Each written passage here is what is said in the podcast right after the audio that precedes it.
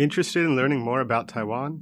Whether you are already living here or want to come visit soon, tune in for our Friday happy hour and learn more about the fabulous island of Formosa. 你是否想要训练你的英文听力呢？想要了解外国朋友们在台湾都做什么样的工作和怎么丰富他们的生活吗 ？you've come to the right place. Tune in each and every Friday from 3.05 to 4 p.m. with me, your host Beverly. 每个礼拜五的下午三点零五分到四点，欢迎收听国立教育广播电台的 Friday Happy Hour in Formosa。我是主持人 Beverly。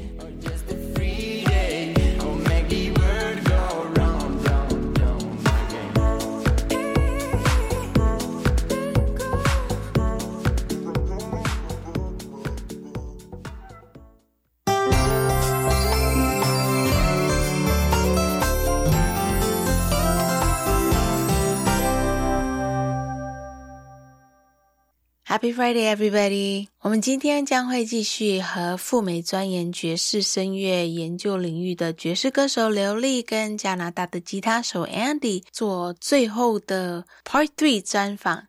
如果你还没收听我们上个礼拜的节目，请先去收听 Part One 跟 Part Two 哦。我觉得上礼拜的节目我很喜欢，非常精彩。然后提醒大家要赶快去买，在下个礼拜五十二月十六号，Lee 跟 Andy 在想象表演艺术馆里面 Rhythmscape 的灵魂爵士圣诞歌曲表演哦。So we'll be wrapping up our final part three of our chat with Taiwanese jazz singer Li and Canadian jazz musician Andy on our show today. If you have not caught up with last week's part one and part two of the interview, please make sure you do so. And be sure to grab your tickets for their Christmas jazz show next February. And make sure to reserve your ticket for their Christmas jazz show coming up on Friday, the 16th at the very intimate Rhythmscape venue. This is definitely a great event to take all your loved ones to spread the holiday cheer. So make sure you get those tickets today, okay? I mentioned that last week that my baby sister Stephanie finally made it back to Taiwan from the US. It's been four years since my parents last saw her. And naturally, since she's back in Taiwan for three months, I had to invite her on our show, right? And I've also extended the invitation to my brother-in-law, Russel, who is here with her.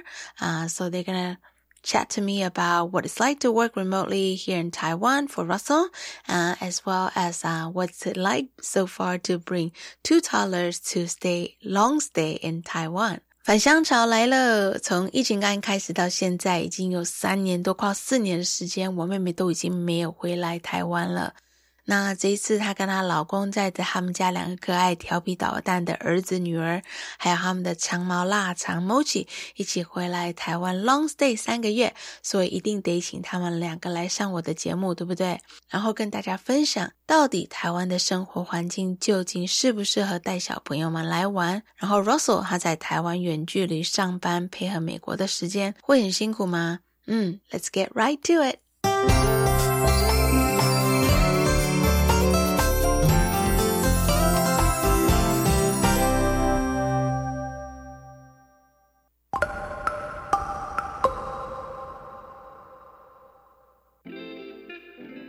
It was so nice to have Li and Andy on the show last week. We got a little glimpse of what their musical styles were like by the little segment that I played on the show last week. So, since we're wrapping up the last part of their interview, I've asked both Li and Andy to share one more song with us. Um, so first up is Andy. I'll let him take over. Another song, sure. So, unlike Li, I actually don't have a fully produced album of my own out there. But uh, I do like to tinker around in the studio, and this is a little ditty that I wrote for another project actually that I have, which is a uh, five guitar band called the Pickup Artists. And anyway, Li heard this song and she said at one point that she was going to write lyrics for it, but we haven't actually collaborated on this one as of yet. But anyway, this is a tune called Grand Royale.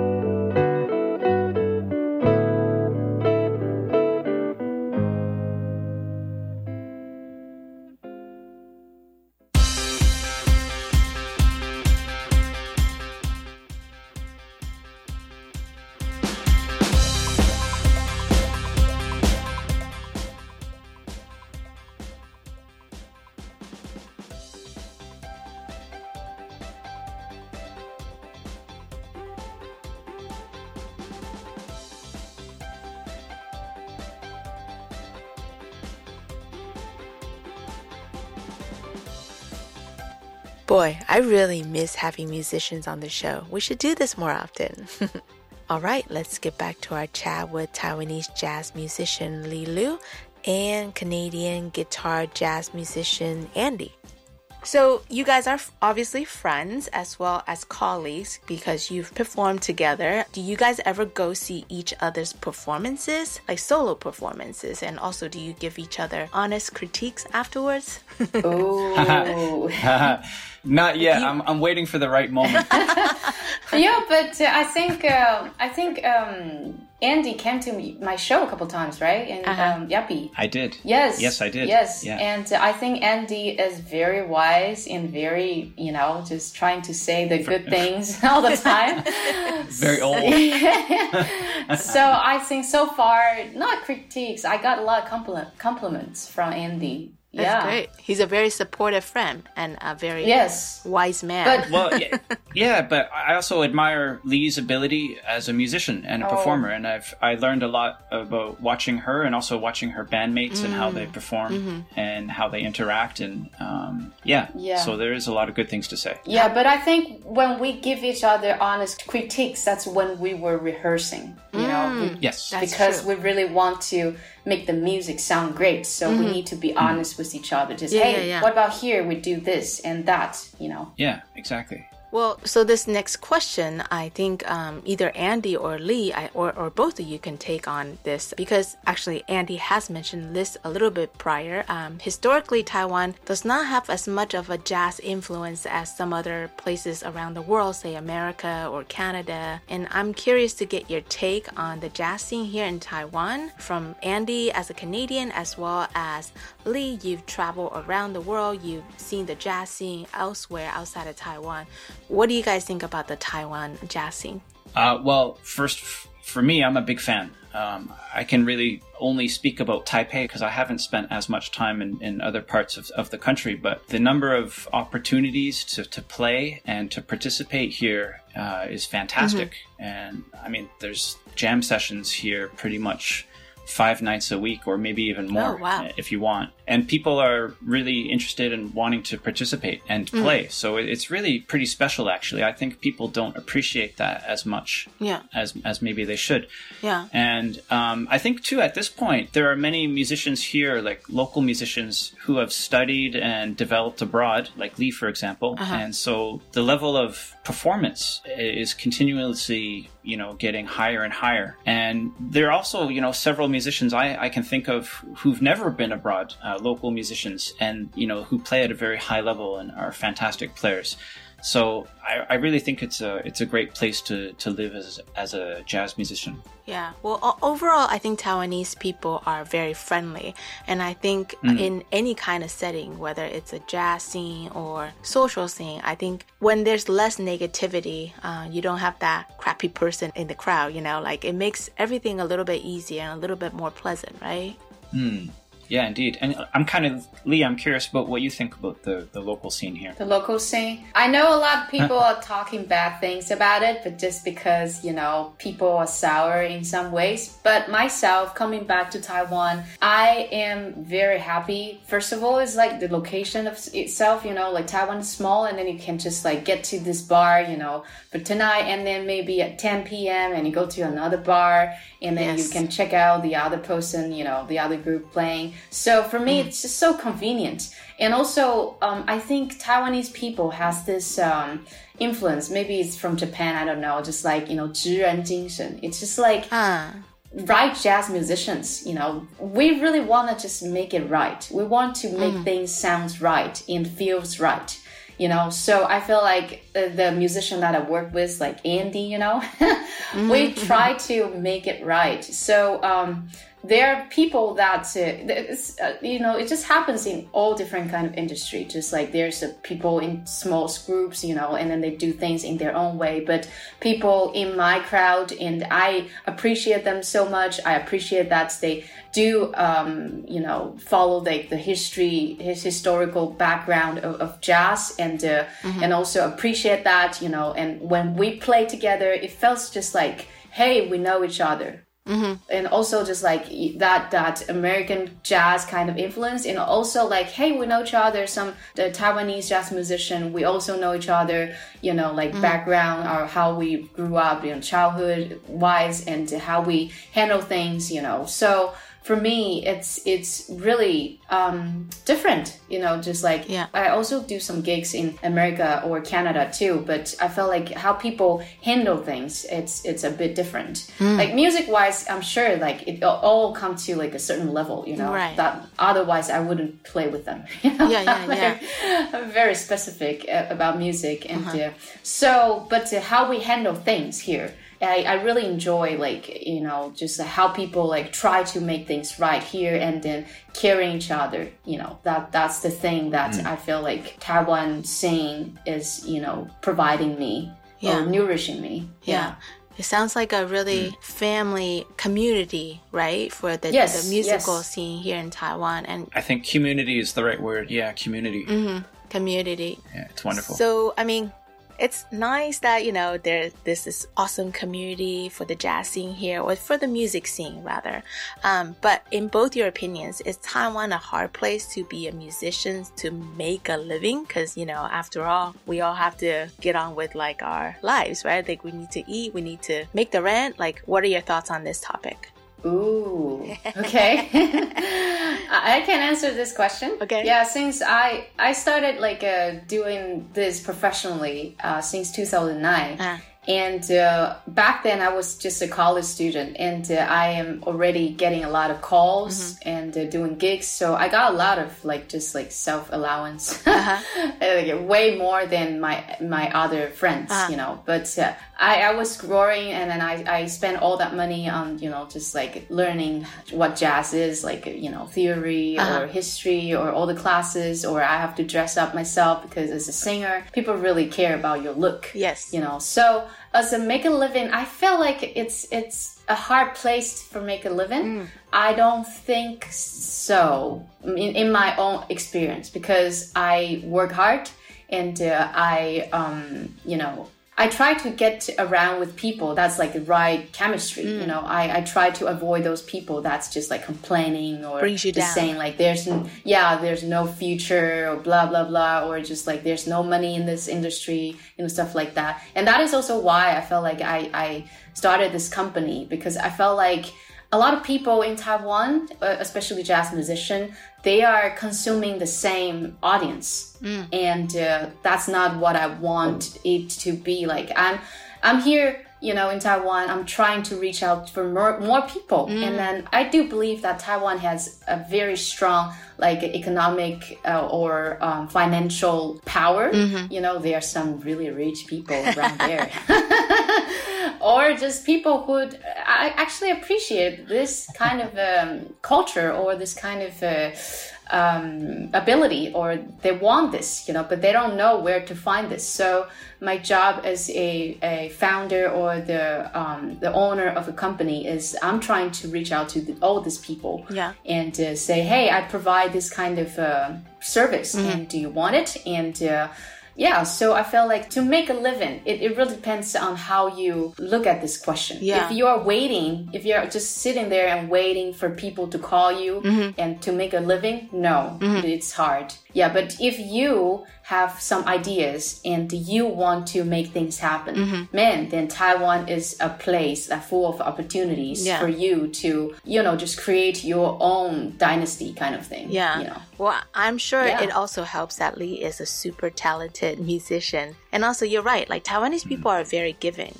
As long as you can find that right target audience, you'll be able to find people who's hmm. willing to give all the support to something that they believe in, you know? Yes. Yeah. Um, and then Andy, for this question, it's more like I feel like you know, as an expat mm, mm. musician, you are a little bit different than maybe like let's say a local Taiwanese musician.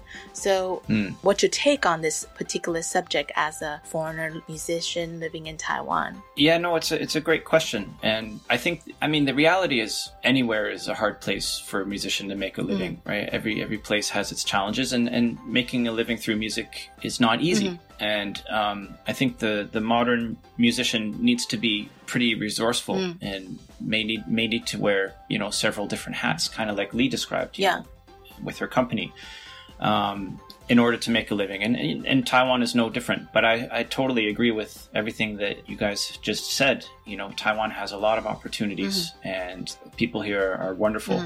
And, and and they're responsive and, and open to, to new experiences. So that's that's great. Yeah. And you know, as a foreign musician, there's um, there's definitely benefits, a, but there's also challenges too. Yeah. It's it's a mixed bag, but it's it's overall I'm I'm very positive about the music environment here. I think it's a it's a wonderful place. That's awesome. Well, I do have a one last question for Andy though, seeing that, you know, this is Christmas holidays and you're away from your family. Does this holiday season make you miss your family back home in Canada? Yeah, of course. Um, you know, I've I've lived abroad for a number of years now, so I'm I'm kind of used to Christmas on on this side of the world. Um, but it always does. It's like a it's a family holiday, so it does always bring back memories of growing up, and of course, yeah, it makes me think about my family back home as well. You can give them a little shout out on the show. Maybe they can. Yeah, yeah, indeed. Yeah. Yeah, I hope everybody's doing well back Aw. home for sure. Mm. cool. Well, time sure flies when you're having a good time. And unfortunately, that's all the time we have. Thank you, Li. Thank you, Andy, for coming on our show. Thank you. Thank you so much. And I'm so stoked, and you guys are getting me ready for this Christmas holiday spirit. Great. I'll post all the info on our social media as well as the radio website about their show, and make sure you go check them out, okay? All right. Thanks, guys. Thank you so much, Beverly. Thank you so much for having us.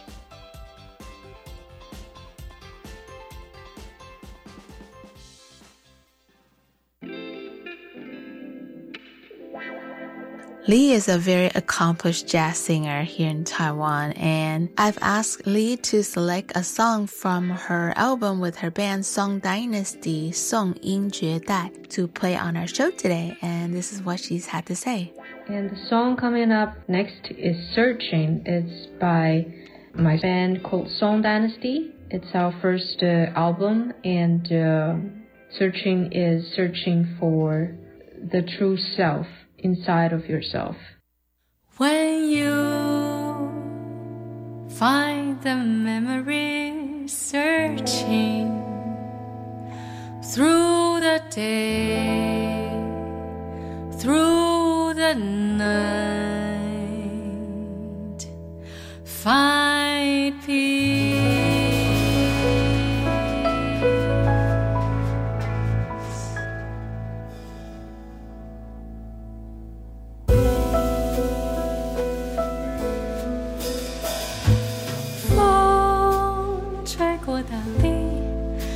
see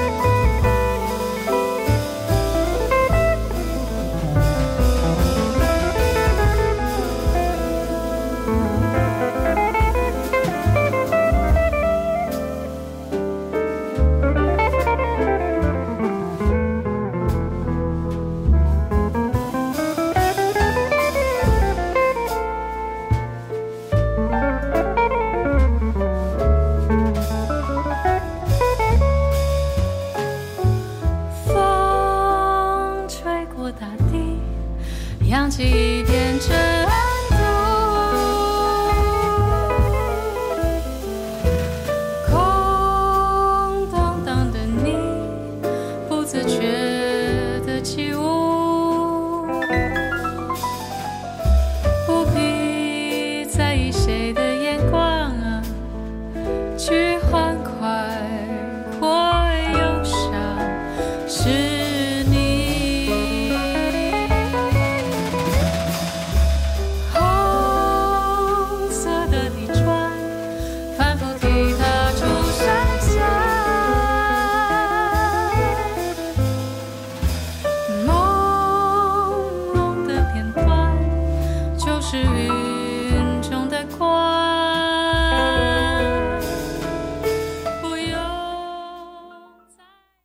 家好，我是疾管署防疫医师詹佩君。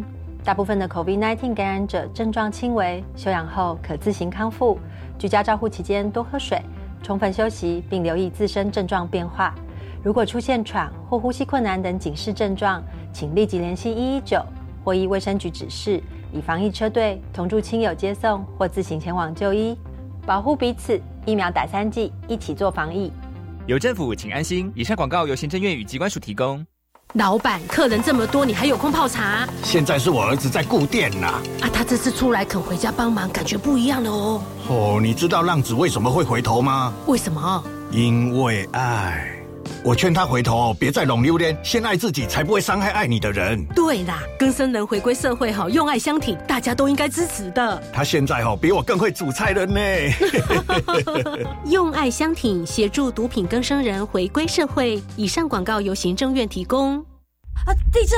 快快快，趴下，掩护，稳住！哦，干嘛大惊小怪啊？公孙呐，看紧走啦！不要小看地震，我才没那么衰嘞！啊啊，东西掉了！知道地震保命三步骤的重要了吧？嗯，地震来临先趴下，找到保护头、颈部和身体的掩护，稳稳抓住桌角才安全。是我以后不敢轻看地震了。趴下，掩护，稳住，地震确实防护。以上广告由内政部消防署提供。这里是教育广播电台高雄分台，我们的收听频率是高平地区 FM 一零一点七，恒春地区 FM 九九点三，澎湖地区 FM 九九点一，江南地区 FM 一零七点七。欢迎您收听教育电台所制播的优质节目。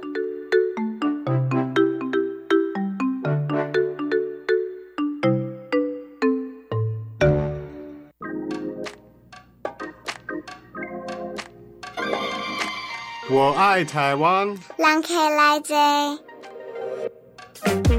So, I know I feel like I'm just taking advantage of the fact that I am the host and the producer of the show, and I just end up doing whatever I want. Often, I put my own friends and family on the show just because I can. But I think I can honestly say that all my friends and family are very interesting people, to say the least. so today, I wanted to introduce my super mommy baby sister Stephanie along with my brother-in-law Russel to our show today to tell you what it's like to bring two toddlers and a puppy to a long stay vacay here in Taiwan. Not to mention my brother-in-law Russel also has been working full-time remotely on American time while he is here in Taiwan. Let's welcome them to our show. Welcome to our show, Steph and Russel. Hello. Hello. Can you give our listeners a quick self-introduction, please? Oh, my name is Stephanie. I'm Bev's youngest sister. Uh, I moved to the States when I was nine years old and I grew up in the Bay Area, then moved down to Southern California to pursue nursing. So while I was working there, I met my husband, Russel. So, um, that's how I ended up settling down in Southern California. Uh, right now I'm currently working as a registered nurse at a hospital in Orange County. Russel and I have two children. Hero just turned five last month and Hana will be turning three later this month. Yes. We also have a fur baby, Mochi. Uh, she's our third child. so she's also here with us in Taiwan. That's awesome. My name is Russel. Um, I was born and bred in Southern California. I met Stephanie and we met online, which was pretty interesting for me, but I think it's pretty natural nowadays. Um, what I do is I work in the um, kind of the tech industry. Uh-huh. Uh, I work in IT as of right now, but my background has been strategy and operations. And I've worked for a few cool companies. I've been to Taiwan a few times since I've met Steph. But at the same time, I've also visited uh, one of my past jobs who has an office in Taipei. Um, and that's Blizzard Entertainment. So I've been here for both, I guess, kind of family and work. Mm-hmm. Yeah, and we love Taiwan. So, um, yeah, we're really excited to be here as our first time to introduce our daughter to the whole family. Yeah, super awesome to have you guys here. You guys mentioned that you have your fur baby here, and Steph and I are pretty much on the same page when it comes to our animals. So, naturally, when she said she was going to visit Taiwan for three months, I knew she was going to try her best to bring her adorable puppy Mochi along. Tell Steph, was this a really hard decision to bring a puppy along? Because, you know, it's such a long trip and a lot of people wouldn't even consider it because I mean people first thing would imagine it, it would be very costly, right? Uh, you know, it wasn't hard at all. You know, a lot of people were so surprised when they found out we're taking our dog with us. You know, Mochi's like our third child, you know, like, so, you know, it's natural that I would want to bring my own child to Taiwan. Mm-hmm. But, you know, especially we're here for three months, that's almost like two dog years. So, you know, I would hate to leave her behind. Yeah. And have her miss out, you know, have us miss out so much of Mochi's life. So, yeah. And, you know, plus I want Mochi to meet our parents. Uh, I know my parents love dogs, you know, and they, they used to have a dachshund as well. Um, so, you know, we love to have Mochi with us, you know, experience Taiwan with us. So, yeah. Also, it's really nice that you have the support of your husband because, I mean, bringing two kids and a puppy, that's a lot of work. Yeah, it was. well, tell me, Steph, or even Russel, because you saw her doing all this. It's not as easy as just going online and buying your dog's plane ticket. There's a lot of prep work that goes into planning a trip like this to bring your pets to an international trip like this, right, guys? Yeah, I think for us, the biggest thing is, is a lot of the paperwork and a lot of the prep work that you have to do. Yeah. Um, I remember we had to go get a certain health certificate and get, you know, like a rabies shot and all that. But you had to do that months and months in advance before the trip. And even leading up to it, we had to make sure that all of our documents were all aligned and, and we have everything signed and everything like that notarized. Um, I, I think it's just been super helpful that one that you've also brought your dogs in the past. And then for Stephanie, like we did meet a vet that has done this for someone that has gone to Taiwan in the past. Yeah. So there, there are things that are super helpful, but there are a lot of gray areas and I wish it was just a little more clear in the process. Yeah, it was actually a lot of work. I thought, um, you have to plan this like at least six months in advance. Um, the most important test was the rabies titer test that needed to be done at least six months prior. Yeah. And, you know, it's a test that not every vet does. And, you know, it was hard for me to find, you know, I had to call around and find a vet actually does this test. And then, you know, once it, you know, the blood is drawn, it has to be sent to a Kansas state laboratory. Mm-hmm. I think the hardest part was like, you know, 10 days prior to travel, we had to get a health certificate from the vet and the vet will have to take that and submit it to USDA and have them stamp it and sign it. And I think that was like the most stressful part because we literally got Mochi's health certificate six hours before we had to leave for the airport. It was like FedEx back. It was just like, it was time crunch, you know, Yeah. and, um, but I'm just kind of glad that, you know, everything fell in place and everything Yeah. pulled through and she made it back safely with us. And also, honestly, one week quarantine isn't that bad. Yeah, it's not that bad. And I, you know, we met the vet and that was there at the hospital and she was actually quarantined in Zhongxin uh, 医院. Because of COVID, we weren't able to visit her, but you know, we were, uh, you know, able to do video calls. So, Yeah. um, you know, she seems happy. I- You know, it wasn't that bad. Yeah, well, because I went through this with my Bentley too when we moved back to Taiwan, and it was definitely really stressful, especially because, you know, me and Steph, we, you know, our Chinese isn't up to par, like, especially when it comes to reading, let's say, professional documents, you know, like when they use the terminology like, your dog will be terminated if, uh, if, uh, the Yeah, paperwork are not complete. You're like, what? You're gonna just like destroy Yeah. and kill my dog, you know? Yeah. I was lazy and I, well, not so much lazy. I just, I pay extra money for someone to do all the paperwork because I just didn't want to deal with it. But, you know, you were brave. You did that along with planning the trip with your kids. So you guys have mentioned that you have two toddler and they are five and three years old. Well, actually, Hannah will be turning three next week, right? Yes. That's definitely a lot of work too, to travel with kids at this age. And how did you guys do it? Like, I mean, that was a long flight, no? You know, we just have of them watch TV, lots of snacks. Um, you know, Hito, he's traveled to Taiwan before, so it was no problem. Yeah. You know, both of our kids did really well, you know, as long as you give them something to keep them busy, lots of snacks, TV. Yeah. Like for 13 hours, who, who wouldn't like that? Yeah. So No, I think one of the biggest things was the airlines is super prepared for kids. So they Mm. brought our kids like um, a puzzle and things Nice. to draw with, and Mhm. the the attendants were really great. Mhm. But I think it's just a little bit just you just have to prep for it, right? So like Yeah. we brought an iPad and we downloaded movies that you can watch in airplane mode. You don't need Wi-Fi. So it's just preparing that for the kids is probably the most important thing. And it also doesn't hurt that we booked a, a red eye flight, so it's around their normal sleep time. So they slept for a good majority of the uh, travel. So did you guys have to get them trained ahead of time to adjust to the jet lag or anything like that? Uh, not so much the jet lag, but you know, there's some things that like wasn't on like our kind of I don't want to say checklist, but are, are things to do. Mhm. It's something that we thought about after the fact, and it's like transportation was one of the biggest things, right? Like how do we get the kids there without our own car that has our car seats, and we're not going to Ah, be traveling that's with car right. seats. Mhm. So we booked a driver and make sure that driving service um, had car seats for young children. Mhm. Um, and then when we landed here, we made sure that we we did purchase like a booster chair and stuff like that for Hito, so he can um, you know have a secure car seat when we did take a you know a, a driver from Taipei to to Taichung. Oh, so were you able to purchase that booster seat right at the airport? No, we had to buy it. We bought it on, on Facebook Marketplace, I think, um, a couple of weeks before we left. But those are the things that you wouldn't find on, you know, like, you know, some websites checklists and stuff like Yeah, that. And for us, yeah. like, as we prepare, we just thought about at the end, like, oh, we're not going to park our car and, and leave it at the airport for three months. So let's book a driver, but you need a specific driving service. You just can't get through like Uber in the States. So now that you guys are here, how would you guys rate Taiwan as far as being a kid friendly country? Well, I think Taiwan's a super kid friendly country for Uh-huh. sure. You know, there's just so much cool things to see for them, museum, parks. Um, we recently went sightseeing. Like we went to Gaomei Shidi and then I took the kids to Meishu Guan. So they had so much fun, especially the malls here. You know, they have malls with a floor that's just dedicated to kids with all the toy stuff. And I, I find it amazing and super convenient for parents who are nursing or have little kids around. There are public places that have designated parking for pregnant moms. Yeah, those are nice, right? Yeah. And then families with children. Um, so they have like really nice family bathrooms that provides like refrigerators, hot water dispensers, like changing tables, changing rooms for kids and nice resting place for moms, you know? Mm. Uh, it's definitely really easy to bring kids around here. Easy to get around. So I mean, for some of our Taiwanese listeners, people here, you know, they just think the rest of the world is like that. It's not like that in America at all.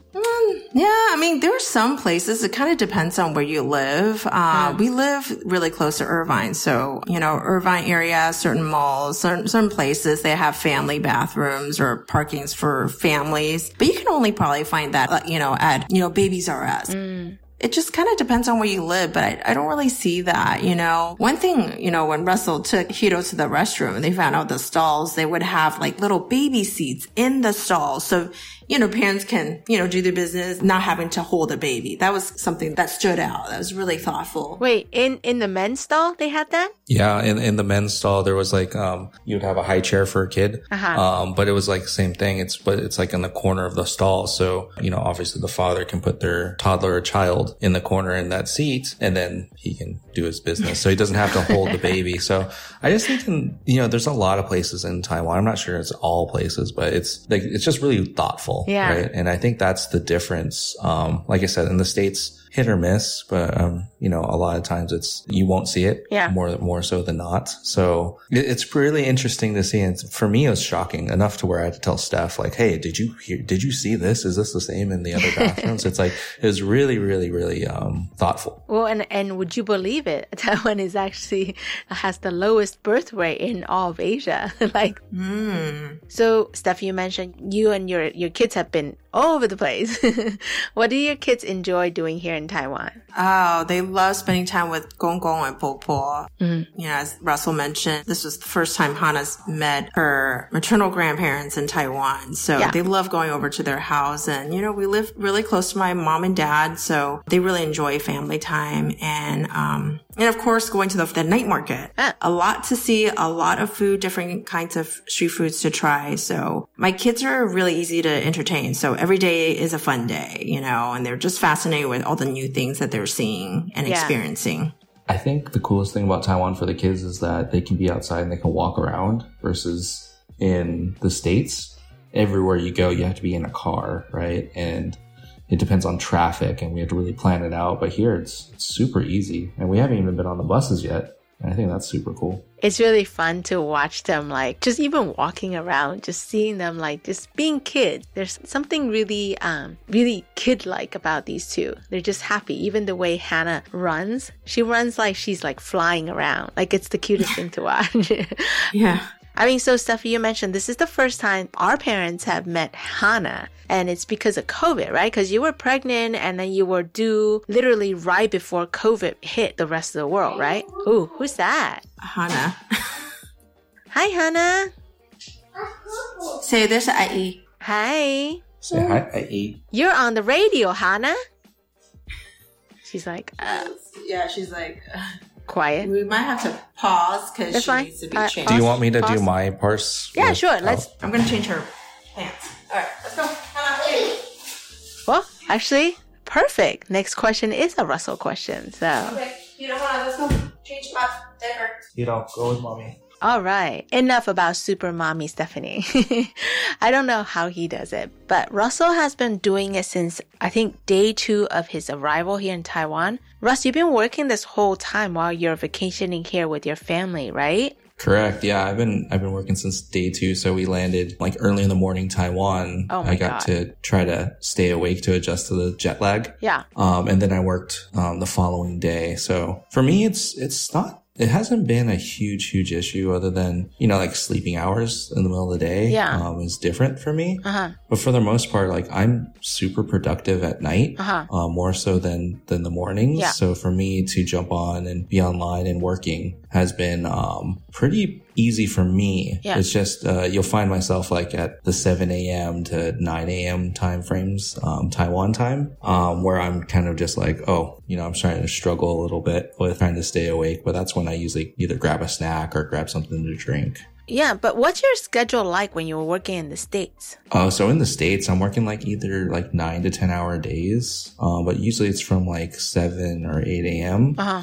until about uh, 5 or 6 p.m. ish. Okay, so pretty normal hours, right? Yeah, it's pretty, it's pretty normal. Mhm. Um, and then for here, it's, it's kind of like, um, either 11 p.m. at night until like 9 or so in the morning, um, Taiwan time. But like I said, it's, it's, um, for me, there, there's also other benefits, right? From working in the middle of the night. It's like, you know, uh, I'm working, remote Uh-huh. for the most part in the States. So I have the kids that are at home and they're, you know, they're kids. They're, you know, they're being noisy and they're running around.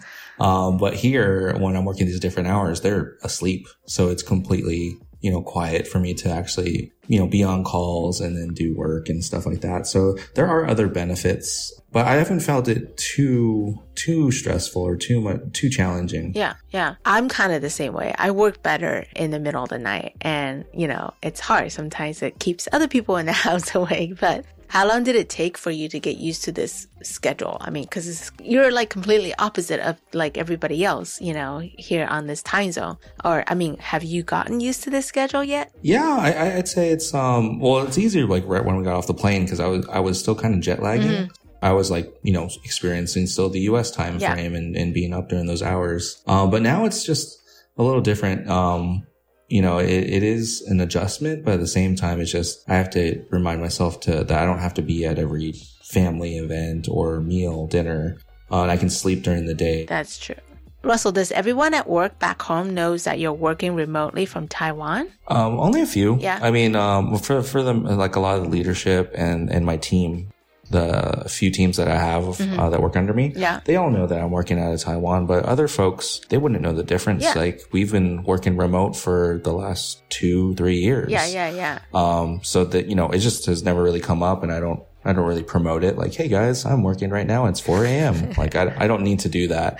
So, um, for most people, they don't, they don't actually know and they, they probably would never notice. Um, that I work in in a different country. Yeah, and plus they don't have smell-o-vision. Like they can't smell the stinky tofu from Taiwan, right? Like over there. Don't say stinky tofu. I mean, we're right now in a nice area where you can smell like fried chicken and stuff like that from the night markets. So um, I wish they could smell it, right? Nice. Also, so I want to ask you, what's been the biggest challenge working remotely here in Taiwan, working for an American company? Because I, I, feel like there's a lot of people who would like to go on like long vacations and just work remotely like you do. What would you say for you what's the biggest challenge? I think it's still a challenge for me. It's just really understanding the, the time difference. And right now, like, even though I'm working Monday through Friday US, you know, like Pacific Standard Time, mm-hmm. um, for here, it's like Monday to Tuesday morning, uh-huh. Monday night, Tuesday morning. And then I do the same all the way through Friday to Saturday morning. Mm-hmm. Um, so the, the issue is like, you know, a lot of things happen on the weekends. There's right. events and stuff like that, but I can't enjoy at least some part of it because I do need to sleep. So yeah, that's been one of the bigger challenges. Um, otherwise it's, it's pretty normal for me at, at this yeah. point in time. It's like,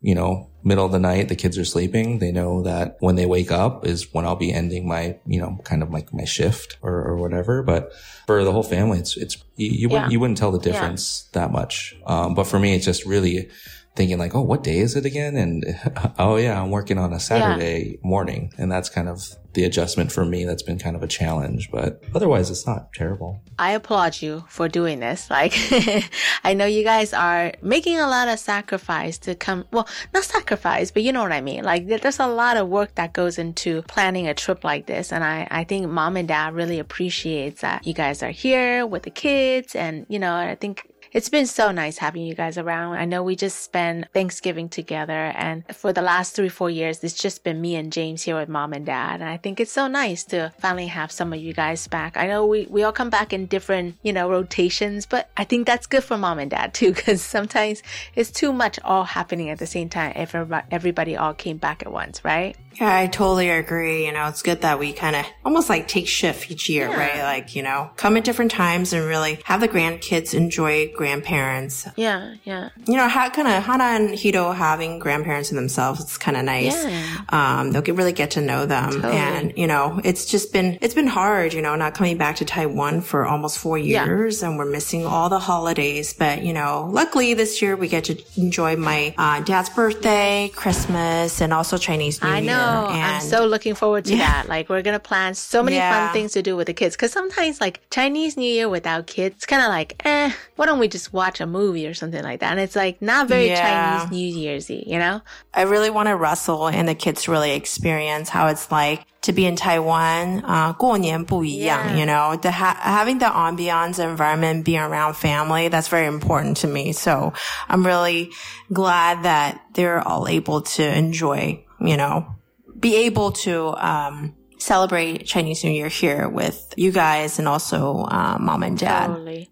Well, unfortunately, that's all the time that we have for today. But before I let you both go, what advice would you have for anyone that's thinking about bringing their young children to visit Taiwan or even to work remotely from Taiwan? Steph, why don't you go first? I say don't be afraid to bring little ones. I know some people are just a little nervous about, you know, bringing their you know, kids so young, yeah. but you know, just go ahead and enjoy. It's such a fun country. It's so, it's kid friendly. Um, there's lots to do for them. Um, you know, my kids are learning a lot about the culture and the people. Such a beautiful island to explore. The food is amazing and super easy to get around in terms of transportation. There's Ubers everywhere. And then there's the, you can use your GoGo, uh, card mm-hmm. to take the free buses. And even if you don't speak English, I mean, not, I'm sorry, even if if you don't speak Mandarin, majority of the people know English yeah. and pretty much everything has English translation. Yeah. So, um, very easy to go around. So. Nice.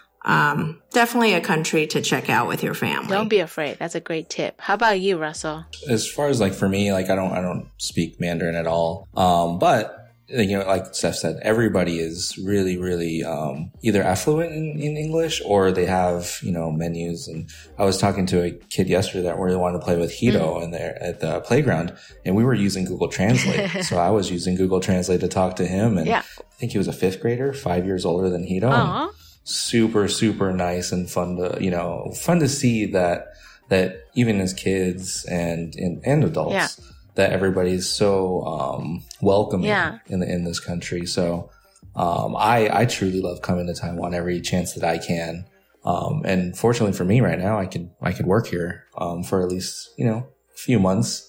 Um, so I can still work and make a living, but also at the same time experience and, and enjoy Taiwan. Nice. Well, I'm going to teach you a Mandarin word, and that's Taiwanese hospitality. It's called 人情味. Uh, it means like, um, I mean, it's literally like, it, it means people, uh, relationship and uh, flavor. That's what it means. But it's like Taiwanese hospitality. So Gosh, I really miss hanging out with you guys. I'm so glad we got to go back to Taichung, like I said, to spend a very memorable and very delicious Thanksgiving with you guys and my parents.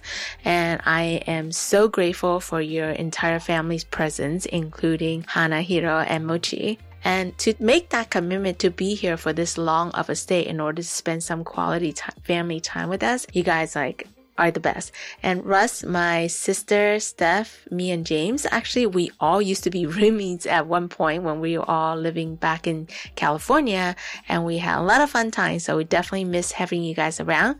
Hopefully we'll get to see each other more often. And most importantly, I'm so happy to see these two monkeys, Hiro and Hana. They're so fun at this age definitely a little bit crazy uh, at times, especially Steph. You want to tell the story, or Hiro, uh, who wants to tell the story of how what happened over Thanksgiving? Oh, um, um, we went out for, for a little bit and, uh, Steph's mom was watching the kids and Hannah was taking a nap. And, you know, as mom was cooking and cleaning or, or whatever she was doing, Mm-hmm. you know, Hito was watching TV, Mhm. but, you know, Hito was also a very, he's a very curious person. So he's inquisitive and looking around. And I guess he was, uh, closing the door for Hana. And at that time when he was like playing with the locks. Ah. So really weird about this door, but this door has two locks, one on each side. So uh, when Hana woke up and the door was closed and it was locked, she freaked out and was trying to unlock it so she can get out. But at the same time, Hito didn't understand that there was two locks, so he was trying to unlock it while she was trying to unlock it as well. And things got, you know, from a communication standpoint, like we couldn't talk to her; she was crying hysterically. So um, we had Steph's mom call us frantically, saying. um, you know, you need to come home. We need to Yeah. fix this and so on and so forth. Yeah. So when we actually got home, um, it took a while. Yeah. And, uh, you know, Hito felt really terrible about it. And Hana was obviously crying, but we were able to figure out what the issue was. We unlocked it. Um, and then shortly after, you know, for my daughter, she has, you know, a short attention span. So when she started watching like My Little Pony or whatever TV show she was watching, Steph asked her, Hey, you know, were you scared when you were locked inside there? And even with, I think, still tears on her face, on her cheeks, she said, no, no, I'm not of scared at all. Yeah, we just felt kind of a little bad because we, we, you know, that was the first time my mom watched both kids, uh, while we were doing some grocery shopping for Thanksgiving dinner. Yeah. Um, but yeah, my mom said she, she nearly had an anxiety attack. You know, it was so, you know, it was, you know, it was a little hard for her and she didn't know what to do. She felt helpless. So I mean, trying to reason with a, a two year old and trying to talk her through what Yeah. to do was very, very challenging, but it it's was um, challenging, but you know what? I'm sure one day we'll be able to look back at this and we'll all be able to laugh, have a good laugh about it, right? I'm sure Hana already forgot about it. Anyways, guys, thank you so much for sharing your personal experiences with my listeners. So happy to be able to squeeze you guys into the show before the year ends. I know Russel actually has been practicing some useful Mandarin before his trip here, and he's been using them whenever possible while he's here in Taiwan. Could you take us out by saying something in Mandarin before we bid goodbye for the interview, Russel? I'll give it a shot. Are you sure? 谢谢姐姐。you do that really well. you you know, like uh, calling uh, if you see uh, like an older lady on the street, you don't have to call them auntie, ayi. You can say 姐姐 too, and that will make them really really happy too. You know that, right? All right, thanks guys so much for taking time out of your busy schedule to do this interview. I'm excited. we are too. We're so excited to be with everybody and be in Taiwan. Just feels surreal, but we're happy to be here and be part of your show. Thank you. Hey, before we go, do you guys want to have Hana and Hiro come and say goodbye on the show? Yeah, Let me go get her. That'll be really fun. Thank you for listening. You're welcome. bye bye. Hi hi. Cool. Thanks, guys. Cool.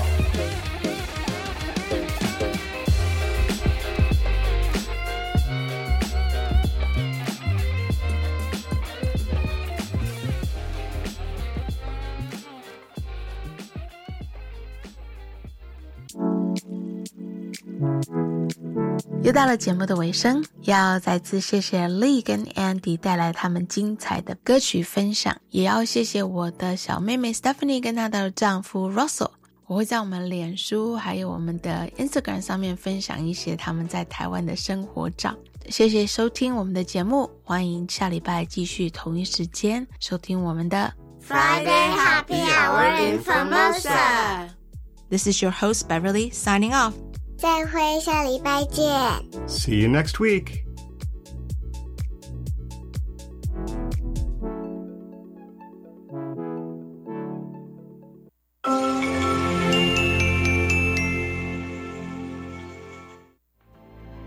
行政院长孙昌表示，政府全力维持经济成长动能，以稳定物价、照顾弱势、强化金融应变机制三大面向，引领国际变局。对于受国际通膨影响较大的弱势族群，也请各部会持续加强生活关怀。